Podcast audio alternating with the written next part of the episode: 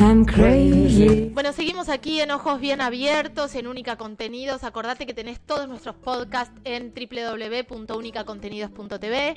Nos escuchás en vivo en la 96.1 eh, y además en Spotify tenés todo lo que vamos hablando. Eh, ayer justo hacía un recorrido yo en mi cabeza de todo lo que veníamos haciendo y recordaba los micros que hacíamos con Abofem, con abogadas feministas de la Argentina y, o casualidad, en un radio, porque tenemos como telepatía, me llega un mensaje de Meli con una temática que me parece que es súper importante traerla, que tiene que ver con el profesionalismo del fútbol femenino. ¿Qué pasa con las mujeres que deciden ser profesionales en un deporte, en este caso en el fútbol? Eh, Meli escribió un artículo que está buenísimo y vamos a hablar un poquito de este tema. Melisa García, presidenta y fundadora de Abogadas Feministas de la Argentina, ¿cómo le va? ¿Cómo estás? ¿Cómo andás? muy bien, muy bien. Gracias por atendernos. Eh, Meli, Gracias a usted. Está, está buenísimo poder hacer este recorrido y poner el foco en diferentes rubros, por decirlo de alguna manera, en, diferentes profesiones.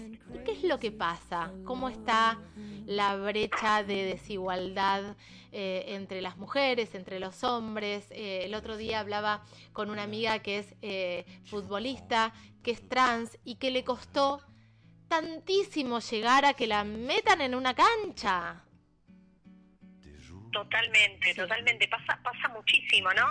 Eh, pareciera que a veces cuando hablamos de cuestiones que tienen que ver con desigualdades o violencias, eh, pareciera como que solamente estamos como en el ámbito o en, o en lo penal, ¿no? O esta cuestión de cuando hay un, un femicidio o este, frente a alguna situación de denuncia de violencia. Sin embargo, el patriarcado se las arregla siempre para poder, poder instaurarse en cada espacio y en cada actividad que realizamos y nos muestra una vez más de que esos lugares no nos pertenecen. Así que es ahí donde aparece la lucha colectiva, la resistencia feminista y donde, donde mostramos justamente estas cuestiones, ¿no? Lo que está naturalizado y normalizado, evidentemente, es discriminación. eh, y bueno, hay que empezar a achicar las brechas de desigualdad y sobre todo a, a ocupar espacios. Totalmente. El fútbol es un lugar, eh, un espacio totalmente tomado por los hombres. De hecho, nos han mandado a lavar los platos muchas veces cuando hay un partido. Eh, nos, miran sorprendidos si nos gusta el fútbol. No es mi caso, pero digo, si a alguna mujer le gusta el fútbol, si sabe de fútbol, pasa mucho con el periodismo deportivo también, ¿no? Pareciera que el periodismo deportivo es solo para las mujeres. Ahora, ¿Cuál es el recorrido que están haciendo hoy las mujeres eh, con respecto a esta decisión? Bueno, yo quiero vivir del fútbol, yo quiero ser jugadora de fútbol. ¿Qué pasa hoy? ¿Cuál es, eh, ¿Dónde están las principales desigualdades, Meli?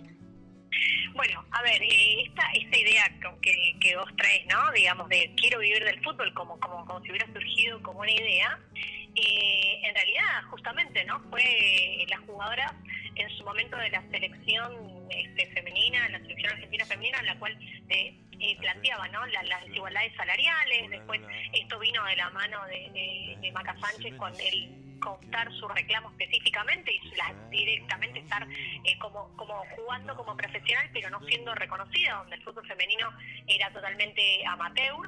Y hoy nos encontramos donde hay avances en lo que tiene que ver con una mención de una semi-profesionalización, donde la AFA y donde agremiados, es decir, tanto lo que es la parte, digamos, que donde se, suman todos los eh, to- todos los clubes de primera división y que el sindicato dicen nos unimos, hacemos un convenio y vamos a profesionalizar el fútbol femenino.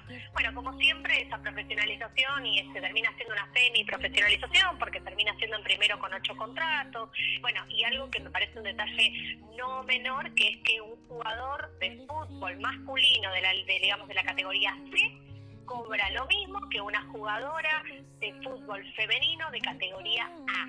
Entonces, Ah, ah. todavía no hay una igualación de salarios. Es decir, que por más de que una jugadora, supongamos, de un club, Boca, ¿no? Casual, Sí. vamos a poner Boca. Sí. Eh, Qué lindo el club que elegiste. Qué hermoso el club Eh, que elegiste, muy, muy, muy con perspectiva de género. Bueno, Exacto. dale. Eh, bueno, y no y tenemos acá este este hay una mujer que juega en Boca, profesional, que va a los torneos, que va a las copas y demás, y gana lo mismo que un varón de categoría C del masculino.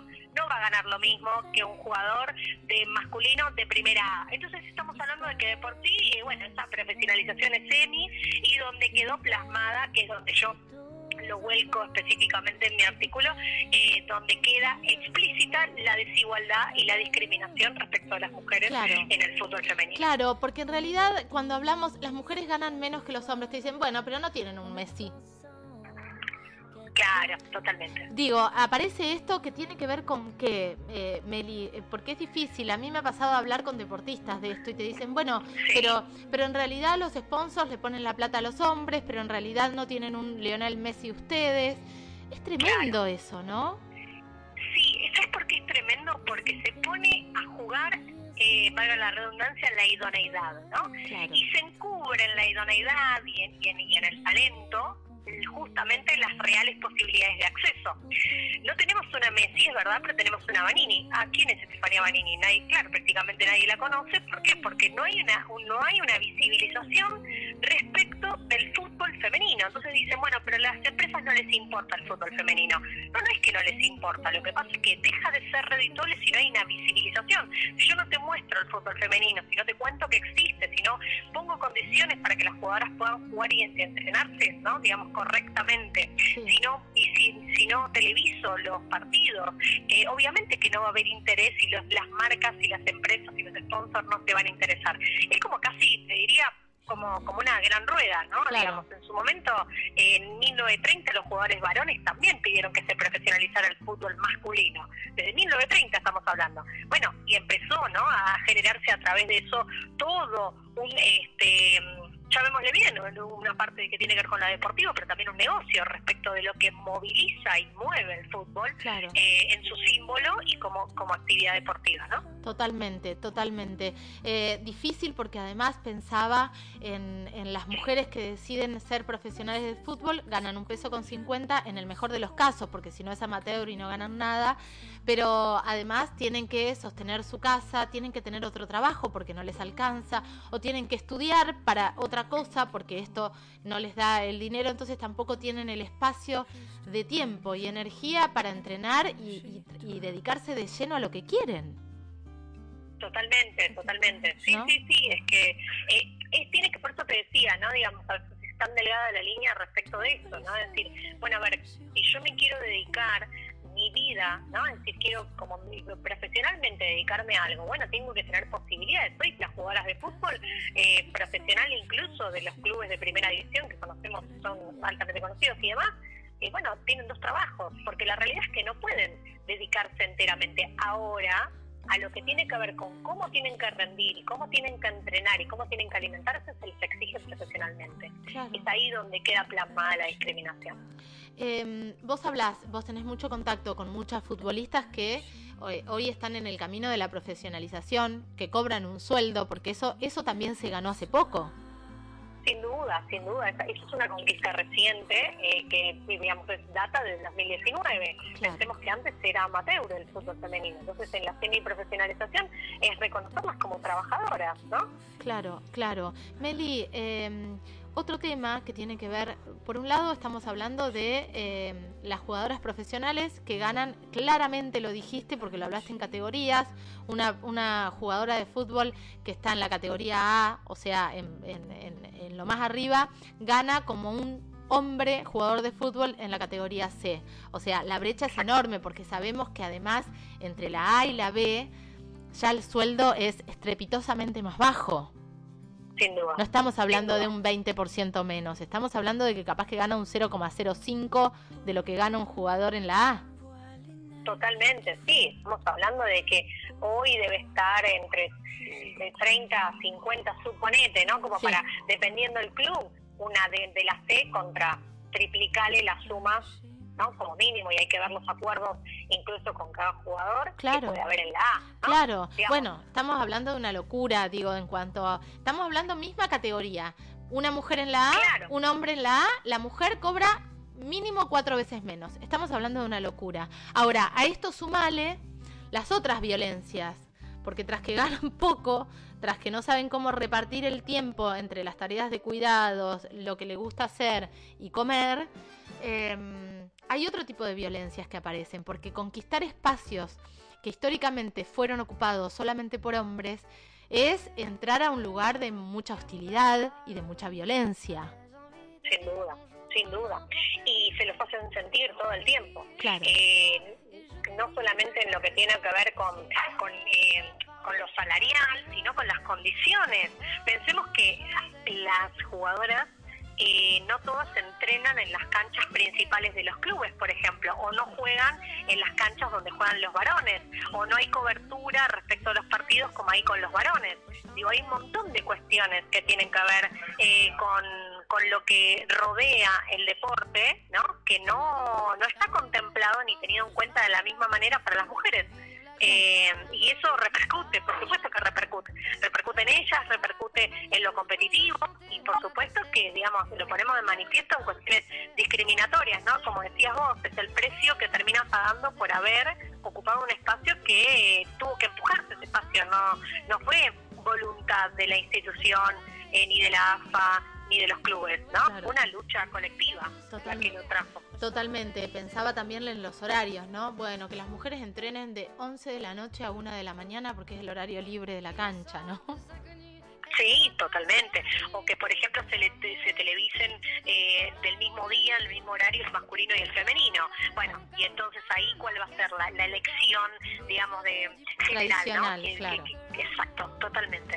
Eh, ese tipo de cosas que, hacen, ¿no? En la sumatoria, justamente, a que después la respuesta sea no tienen un Messi, eh, a las empresas no les interesa, el femenino no genera plata, a la gente no le gusta, ¿no? Que son los discursos eh, que se, re- se dicen, ¿no? Cuando, cuando se trata de desprestigiar el fútbol femenino. Totalmente.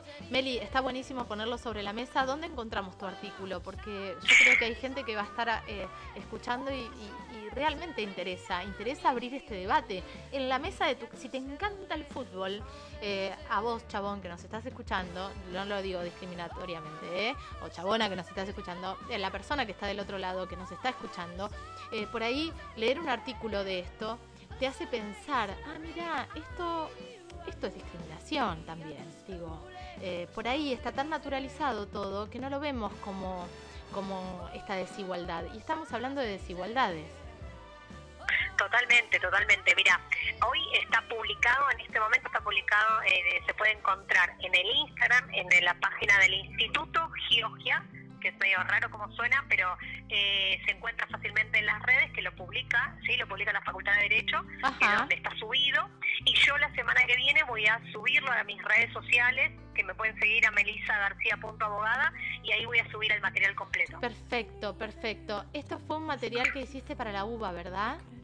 En realidad te cuento, este material yo lo, cuando termino mi posgrado de género y derecho en la UBA, eh, allá por el 2000, eh, por el 2020, eh, el material que elijo es hablar de la profesionalización del fútbol femenino bueno, con ese, con ese material termino mi posgrado y me sugieren publicarlo y bueno, le hago los arreglos correspondientes y lo publico en esta revista que es una, una revista jurídica de investigación de jurídicas y sociales Ajá. y es ahí donde termina siendo publicado el material que salió hace poquitito, hace dos días. Hermoso, hermoso para leerlo, mega recomendado este material. Meli, gracias por esta charla y a seguir pensándonos en todos los términos, en todas las profesiones, en todos los rubros, todo lo que querramos hacer, tenemos que empezar a desarmar cosas y es súper interesante hacerlo de tu mano, Melissa García. Gracias, gracias siempre por poner, por poner ese granito de arena y contar siempre todo el trabajo y el esfuerzo que hay detrás de cada acción. Eh, bueno, es, es la idea. Y hablando de esto y en este contexto del deporte, contar que se viene el juicio de Bianca Tedesco. Ya hemos hablado con Bianca, vamos a hacer difusión de esto que es el 30, que necesita el, el apoyo, el sostén, el acompañamiento. Son tremendos los juicios, son momentos muy desgastantes, son devastadores. Eh, y ella está haciendo historia también, ¿no? Porque puso también el foco en las violencias eh, eh, dentro de un ámbito muy machista que es el arbitraje de básquet. Así que Totalmente, me parece, totalmente. me parece que es re importante nombrarlo ahora y seguir con este tema y acompañarla.